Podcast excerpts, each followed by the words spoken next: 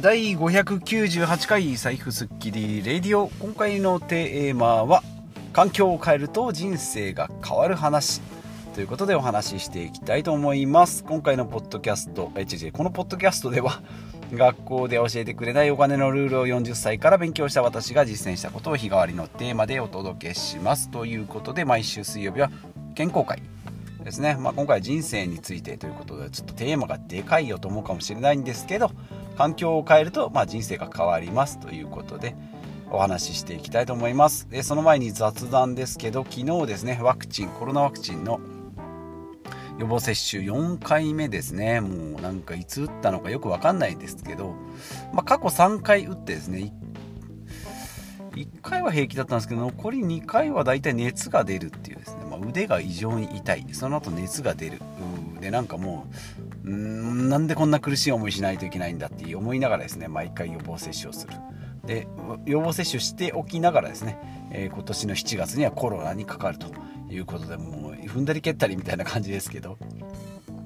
まあワクチン打っておくとですねまあまあまあもちろんインフルエンザとまあ、インフルエンザはお金払わないといけないですけど、まあ、コロナワクチンはね、まあ、無料ですし、まあ、ちょっと受けとこうかなと思います。まあ、旅行支援なんかもあったりするのでね、なんかまあ、貯めといても、なんかいいことないなと思ってですね、えー、やっております。まあ、人体実験なんだろうなと思いながらですね、えー、10年、20年後にですね、あれ意味なかったよとか、逆に打ったら、なんか体よく悪くなったんじゃないのって言われるかもしれないんですけど、まあ、いいのかなと思います。まあ、極端にえ毛嫌いする理由もないってことで、まあ、たまにいらっしゃいますけどね、ワクチン反対派とかいらっしゃいますけど、まあ、そこまでですね、否定する理由がないので受けようということでですね、え、受けてまいりましたが、やっぱり、え、案の定ですね、えー、熱、熱が若干出て、体がだるいですね、えもうほぼコロナの症状と同じような感じですね。はい、ですけども、まあまあまあまあ、これはワクチンのせいだと思えばですね、まあなんか気持ち的にはだいぶ楽になるんじゃないかなというふうに思います。まあ、3000円、5000円かかるワクチンがですね、まあ、ただで打てるということで、まあ、これぐらいのリスクというか、えー、まあ不具合はしょうがないのかなということで、えー、本題に入りたいと思います。今回ですね、環境を変えると人生が変わるということで、まあ、意外と断捨離とかに近いんですけどね、なんかちょっと一回捨ててみるとか、執着をは、え手放すっていうことで、まあ、人生が変わったりしますよということ。であとはですね、まあ、ずっとこう、うん、惰性、惰性というとあれですけど、習慣でね、ずっと働いてる職場とかですね、えー、なんか同じ状況でやってても、なんかちょっと違和感が感じるっていう時ありませんかね。私なんかもそういった時には、これはサインだなと。思ってあこの環境はちょっと変えないといけないなっていうサインが出てくるのでそういう時はですね、え、違和感を見逃さずに、え、まあ、最大のリスクと、え、まあ、あとは B 案を用意するということで、まあ、ちょっとなんか回りくどかったりするんですよね、まあ、会社あなんかサラリーマンなんかもそうですね。サラリーマン辞めたらもう死んでしまうんじゃないのと思うかもしれないんですけども、まあ、その最大のリスクじゃあ失業して、えまあ、失業手当をもらってその間にですね次の職を見つけると。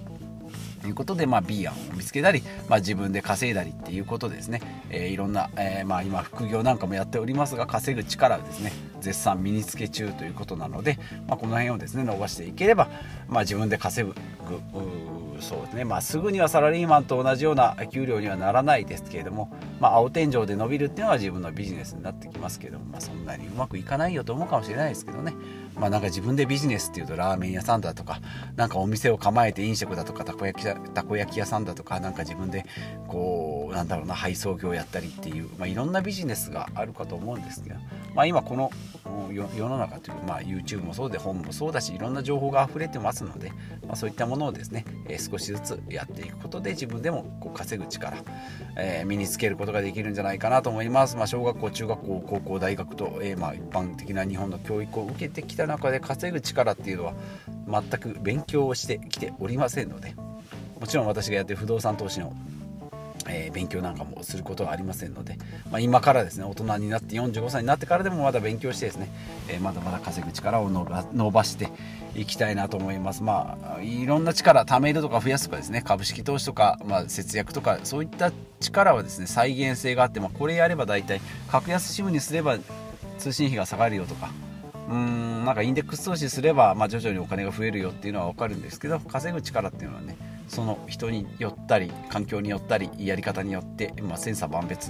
なので、まあ、非常にやっぱり難しいかなと思います、まあ、今回はですね、えー、特にまあえー、環境を変えると人生が変わるというところなのでこの環境についてお話ししていきますが脱線がいろいろしておりますね。結論はですね、まあ、自分の主人公自分の人生の主導権は自分で握るということですね、まあ、よく言っております。自分の人生の主人公は自分ですよと。いうことでまあ例えば親だったりですね私も子供もいますけども子供のこう人生を親がまあもちろんですね、え、なんかもううんなんだろう。あうんそれをやったらもう後戻りできないよっていうようなことの失敗は、えー、止めてあげないといけないですけどね。やり直しが効かないような。でもまあ大体のことはですね、まあ、子供が歩いて転ぶだとか、えー、なんかちょっと失敗して、えー、へこむとか、まあ、そういったものはですねまあちょっとこう見守りながらなんかこう最終的に手を差し伸べてあげるっていうのがいいのかなと思います。全部す全てですね。道路道路上に現れるですね。なんかこう小石とか小枝とかですね。そういうのを取り除いていくと、まあ、結局ですね、えー、まあ独り立ちした時にこう困難に立ち向かえないような感じになるので、えー、だしまあ親がこう子供の人生をこう握ってしまうっていう勘違いになったりもするので、まあ、そういうのはね、えー、と注意していきたいなと思います。まあなかなか難しいですけどねうんなんかこれだけやってあげたのになんで私の言うことを聞かないのっていうふうにやっぱり親だとなってしまいますし逆に親からですねそういったことを言われてもこちらとしては困るまあ今ちょうど45歳なんでね親もあのまだ生きてますしで子供もですね、えー、そろそろこうちょっと、活発な時期に、ー、なって自分の意見も言うようになったので、まあ、両方のですね思いっていうのは親の立場もあるし子供の立場もあるのでちょうどこう両方の感情が分かる世代なんじゃないかなと思います。けどやっぱりなんだろうな人の人生ま今まで育ててあげたんだからみたいな感じでですね思ってしまうとなんか人の人生をこう牛耳って逆にこう牛耳られてですね、え、なんかこううまく生きていけない。そこで人間関係がこうまたちぐはぐぎくしゃくしたりするので、えー、なんか、うん、そういう間違いがないようにね、えー、なんかちょっと今回しみじみした回になっちゃいましたけどね、はい。まあ、まあ、ざっくり言えば自分の人生は自分で見つけましょうということで、まあ、親の立場だったり子供の立場だったりしますよということで、えー、人の人生を主導権を勝手に奪い取らないし人に人生を奪い取られないというところを意識していきたいなと思います。はい。でまあ、過去の私もそうですが毎日だらだら生活しているとか,、まあ、なんかたなんか楽しくないなとか、将来がなんか漠然と不安だなというふうに思った時にはですねしっかりこう環境を変えてあげるっていうことがいいかなと思います。でまあその一気にね変えるっていうのは難しいので、まあ、ちょっと変わったこといつもと違う道を通ってみるとかなんかいつも買うものじゃないものを買ってみるとかあなんかちょっとこう髪型を変えてみるとかですね、まあ、そういったちょっとした変化で、えー、やってみるとですね新しい景色が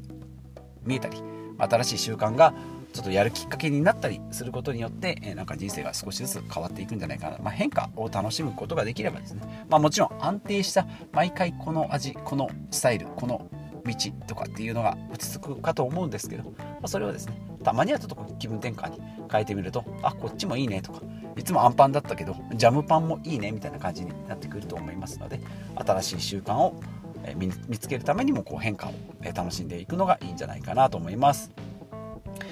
で私の習慣でいけばですね朝の筋トレとか、まあ、習慣でやってます。プロテインとかミックスナッツとかサバ缶とかですね、まあ、そういったものもうん習慣にはなってますけど時々ですねやめる時期がありまして。で、まあ、やめてですね一定期間やめてみてやっぱりいるなと思えばまた再開する。まあ、あの途中からですねなんかストックが切れかけるとタバコを吸ってた時もそうなんですけどもストックが切れるタバコのなんか残り本数が気になって次のを買うって次のがちょっと少なくなってきたらもっとちょっと不安になるみたいな感じになってくるので、まそれであればもう一回やめてみると。本当に必要だったのかなと思えばもう一回買ってみればいいしあなんだなくても大丈夫だなと思えば、うん、っていう意味でいけばサバ缶なんかはですね定期的には摂取するけどずっとはないっていうですね。すごいこうせこせこしい話になってきましたけど、まあ、今プロテインも全部、えーと、切れております、まあ、買わない理由はですね、えー、プロテインの大幅な値上げによりですねちょっとこうポチる力が、えー、なくなった。ポチる勇気がなくなったってことで。今まで 1kg3000 円ぐらいだったかな？2000円ぐらいかな？が、えーと、3500円ぐらいに1.5倍ぐらいにね1.5倍どころじゃない。2, 2倍近く1.78倍ぐらいにプロテインになってますのでちょっとこう買うのを躊躇躊躇してるという今時期に差し掛かっております。でまあミックスナッツだとかあとまあサバ缶とかはですね定期的に買ったり定期的にちょっとやめてみたりっていうことを、え、やっております。であとビタミンビタミン C とかビフィズス菌の、え、サプリですね、まあ、これも中田のあちゃんの YouTube も見て、え、継続しておりますが今3ターンぐらいですかね、えー、やっております。まあ切れたらちょっと間を空けてみる。で体の変化がもしなければやめてもいいのかなと思うけど、まあ、ちょっとこう体が今まで良かったのに不調だなと思えばまた再開するというような感じでやっております。はい。ですね。朝の習慣とか。あとはまあ周囲の人間関係とかですね。関わる人によっても自分の人生も結構変わってきますしあと読書とか情報収集なんかの、えー、場所方向とか質を変えてみるとなんか自分のインプットが変わってくるのでアウトプット行動もまた変わってくるんじゃないかなというふうに思います。ますということでまあどうしてもですね、えー、まあ、やっぱり前の方が良かったなとか新しいこと始めるのめんどくさいなっていうのはもう人間のこう現状維持バイアスですね。現状維持を維持維持現状を維持しようとするバイアスですね、まあ、力がかかってくるので、まあ、人間やっぱりこう習慣でやっていく方が楽しいとか楽であったりするのでもうここをですね一回ちょっと外してみるですね、まあ、冒険王みたいな感じですね。であとはま失敗したかもっていうこともやっぱりあると思うんですね。新しいこと始めると。でまあ失敗が発見できたっていうことがまあいいの。もうどれだけポジティブかよと思うかもしれないんですが意外ともうなんか失敗を避けるような風潮があったりするんですけどね。私の人生も正直そんなに大きい失敗をしてこなかったのが一番の失敗じゃないかなと最近こうふつふつと思うようになってきたので、まあ、失敗した時のですねまあさすがに致命傷を負うとちょっときついんですけどそうじゃなくて、まあ、失敗したからって言ってもですねそこから立て直せばいいじゃんっていうことがほとんどですのでそういう失敗を経験していくということ。あとはまあちょっとやばいんじゃないのって思う漠然と思うかもしれないですけども実は何がやばいか考えてみると最悪どうなるのか考えてみると意外とそうでもないっていうことが結構ありますのでね。